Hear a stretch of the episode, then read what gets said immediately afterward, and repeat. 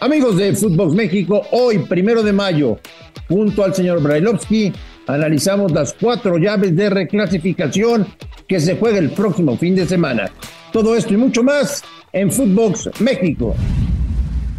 Footbox México, un podcast exclusivo de Footbox.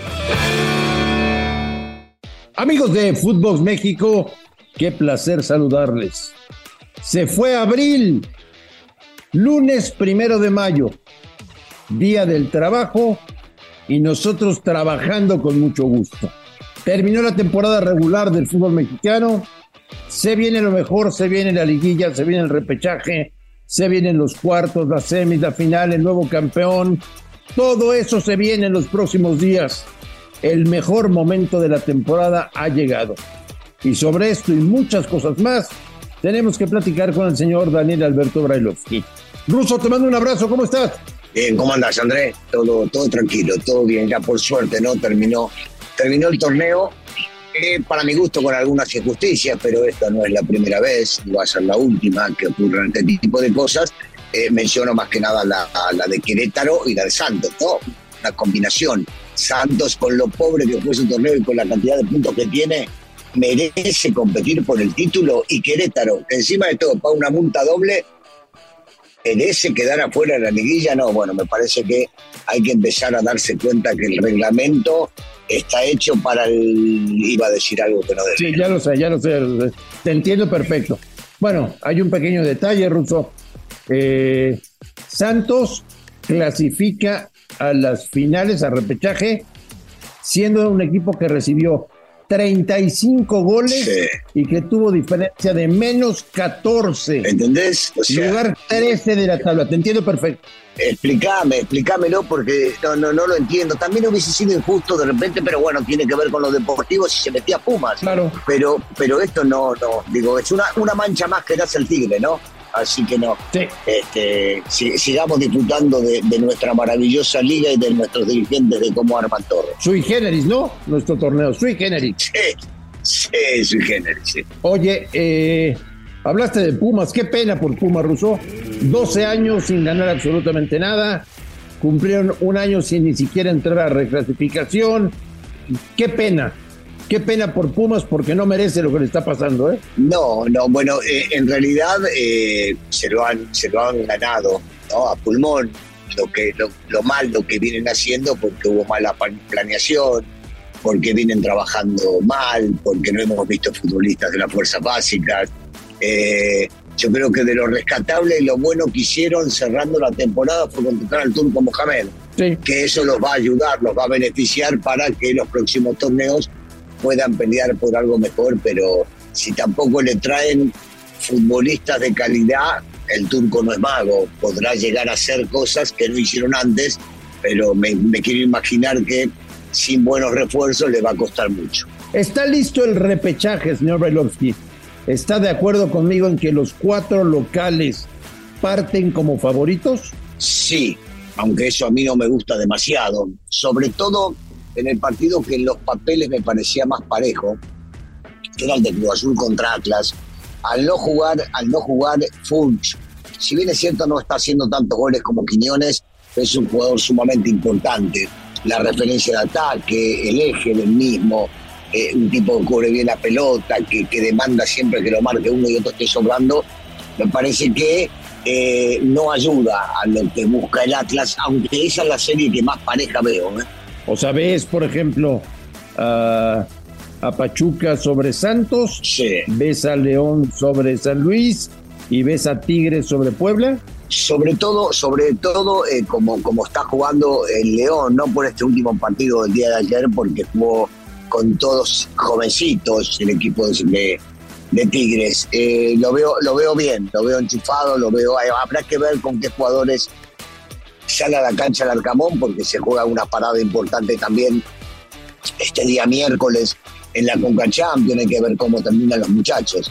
Pero es definitivo que sí, eh, en los papeles está muy por arriba, Tigres con la mala campaña está por arriba de Puebla, eh, y Pachuca debería estar por arriba de cualquiera si se enganchan, ¿no? Oye, si, si no hubiera repechaje ruso, qué, qué bien hubiera quedado la liguilla, ¿no? Sí, qué maravilla, un espectáculo, un espectáculo. Pero bueno, todavía podemos soñar con esto mismo que imaginamos que terminen calificando este, hasta el 8 y entonces vas a encontrar grandes cuartos de final, ¿verdad?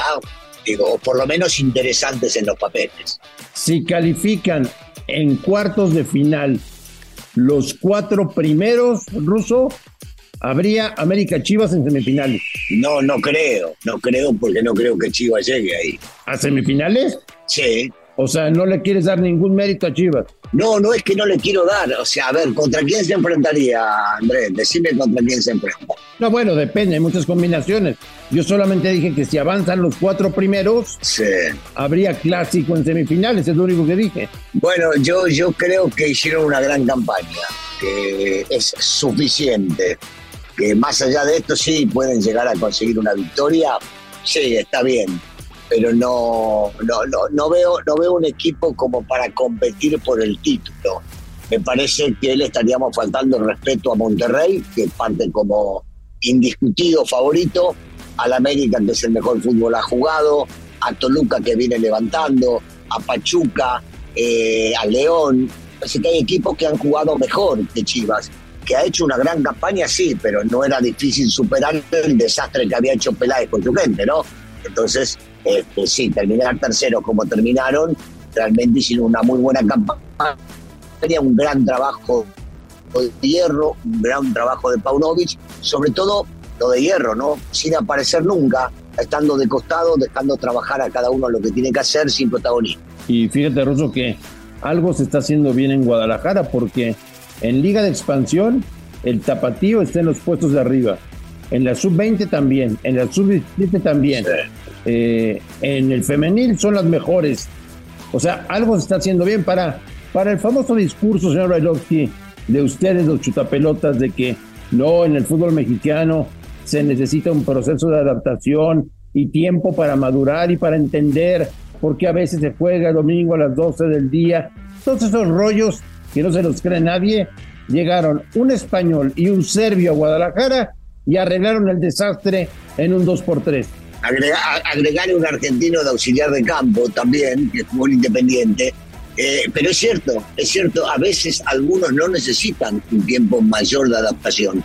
Algunos lo necesitan largo, otros muy corto, otros inmediatamente. Yo siempre doy el ejemplo de, de Marioni. ¿Te acordás que Marioni llegó al fútbol mexicano? Y a los dos días era goleador del fútbol, Este, del, torneo local. Bueno, como, como a Marioni yo no creo que haya habido muchos futbolistas que les haya resultado tan fácil poder adaptarse eh, eh, a lo mismo que decíamos en un principio, ¿no? Fútbol sui generis, eh, difícil encontrar en varios países diferentes horarios, diferentes alturas, diferentes tiempos como para poder llegar a jugar, pero bueno, es, es una realidad, ¿no? No, yo sigo sosteniendo que no es fácil adaptarse a este fútbol, no es fácil por todas las características que tienen alrededor de ti.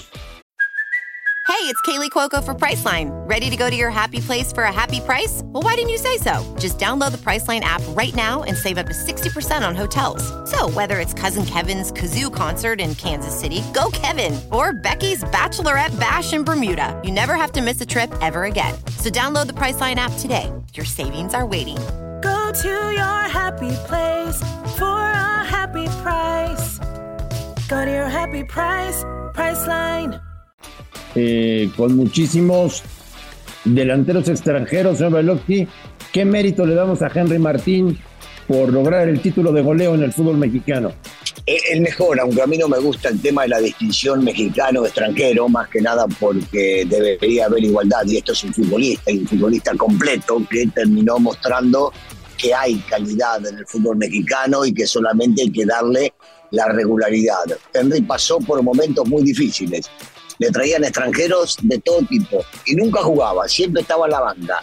Hace dos días y medio lo quisieron vender a Chivas, ¿te acordás? Se lo querían sacar de encima. Claro, claro, claro, claro. Hoy solamente que por su cabeza, por su voluntad, por su esfuerzo, por su trabajo, termina consiguiendo algo que no muchos imaginaban, eh, eh, merecido, merecido para él, para el equipo, porque muchos este, pensarán que el goleador las mete solo, pero hay que trabajar para él. Pero por el otro lado, porque es difícil encontrar un goleador que aparte de todo eh, esté siempre asistiendo a sus compañeros para competir. Cierto. Porque eso es parte del ejemplo que dio, que dio también gente de este torneo.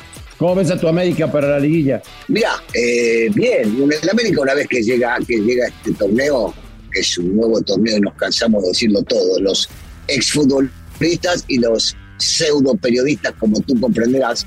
Eh, ya empezaste las venganzas. No, bueno, solamente te comento que está bien, está bien, está bien. Eh, no, no es no es nada no es nada fácil.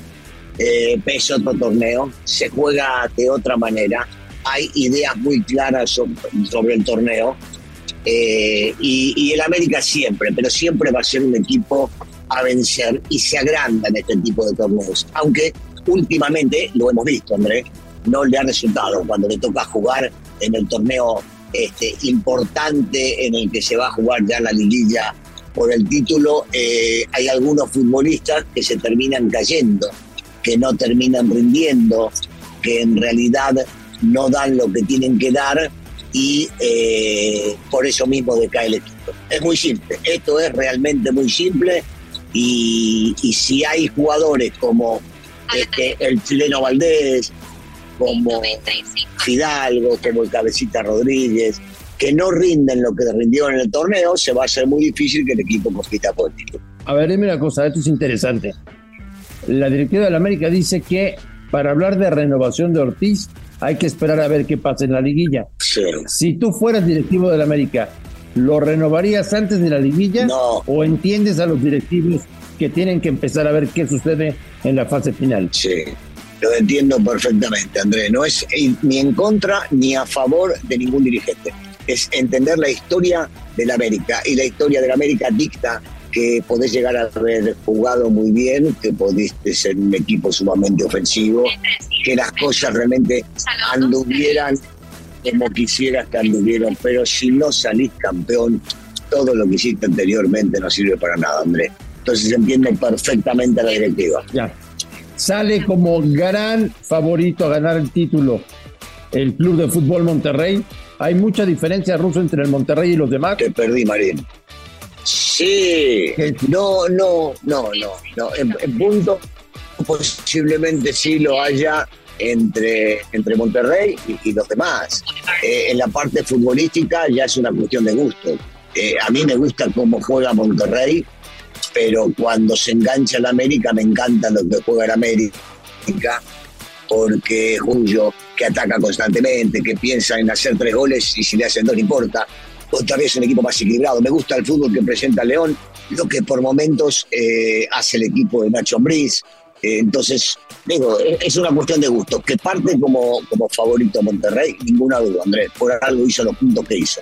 Pero el torneo es un torneo aparte y le dan la misma posibilidad hoy al 13 para que salgan campeón, imagínate. 13, increíble, Ruso, increíble. Oye, a ver, ¿ves, a Pachuca, ¿ves a Pachuca favorito sobre Santos? Eh, sí, sí, porque sufrió mucho Santos por la cantidad de goles en contra que recibió, porque recién acaba de cambiar de, técnico y porque definitivamente es, eh, es, si se engancha el equipo de Almada, sigue siendo el campeón y va a ser difícil de vencer. ¿Ves a León favorito sobre San Luis? Sí, y yo diría que hasta muy favorito siempre y cuando se enganchen los muchachos. Eh, otra vez dependerá, Andrés, dependerá del partido de entre semanas. Hay que ver cómo terminan, quién gana, porque la motivación va a ser sumamente importante del partido entre León y Tigres, el partido de regreso, y después habrá que ver eh, si están muy cansados, si pueden jugar todos, si están al 100% digo, hay muchas cosas alrededor de los equipos que van a jugar la final de Conca Champions. ¿Ves muy favorito a Tigres sobre Puebla? En los papeles, pero hoy por hoy en los papeles no juegan demasiado. Eh, con, los titulares y en buen momento me parece que sí. Habrá que ver otra vez lo mismo que te dije recién de León, cómo termina el partido de Conca Champions. Porque de perder el ánimo baja, de ganar seguramente se incrementa y habrá que ver en qué piensan, si seguirán pensando en la final de la Conca Champions y darle la bola que le tiene que dar, o continuar en el torneo. Y la otra es que si estos muchachos que fueron brillantes durante muchos años tienen ganas de seguir en la competencia, la lógica indicaría que Tigres debería vencer a Puebla. ¿Y ves favorito a Cruz Azul sobre Atlas? Sí, sobre todo que no está Julio ahora. Al no estar Julio, me parece que no sí, sí, va, va, va, a decaer un poco el ánimo de, de los muchachos también. Tiene por dónde salir. Ha, ha, jugado partidos interesantes, los cuales les han permitido llegar hasta donde llegaron. Eh, pero, pero Cruz Azul, con nuestro viejo lobo de mar, el Tuca, siento que, sí, que son favoritos en los papeles para, para llevarse el esta, esta eliminatoria. A ver, Russo, la semifinal de CONCACAF va ganando Tigres 2 por 1 en la eliminatoria. La vuelta es el miércoles. Ayer se enfrentaron, cosas del fútbol, ¿no? Jugaron tres partidos oficiales en una semana. Sí. Eh, descansaron titulares ambos, sobre todo Tigres. Debutó a muchos jovencitos ayer en primera división. Sí. Y viene el partido del miércoles, Ruso. Un partido que, ¿cómo te lo imaginas? Bueno, totalmente distinto a, este que acabamos de ver, con muchos jóvenes y debutantes en el equipo de Ciboldi. Eh, en los papeles parecería que tiene más plantel eh, León por lo que ha mostrado en este partido, pero, pero lo veo totalmente distinto. Un León atacando, un León presionando, Tigres intentando manejar la pelota, tenerla, aguantar cuidar el resultado más que nada porque es lo que les conviene, hoy por hoy se están llevando una ventaja. León, insistir de entrada a ver si complica la eliminatoria para Tigres, más que nada porque si hace un gol, recordemos que en esta, en esta instancia sí juega el gol de visitante y entonces podrían llegar a cambiar la iniciativa del partido, pero me parece que es un León ofensivo, agotando al rival, atacando, presionando y un Tigres tratando de enfriar las cosas desde el primer momento. Pues ya estaremos en contacto, señor Brailovsky, a lo largo de la semana para platicar de todo lo que se viene, que es lo más atractivo de todo el semestre, las finales de CONCACAF y las finales de la Liga. Ruso, te mando un abrazo y platicamos el miércoles. Igualmente, Andrés, un saludo para toda la gente. A nombre de Daniel Brailovsky y de André Marín, esto fue Footbox México del primero de mayo.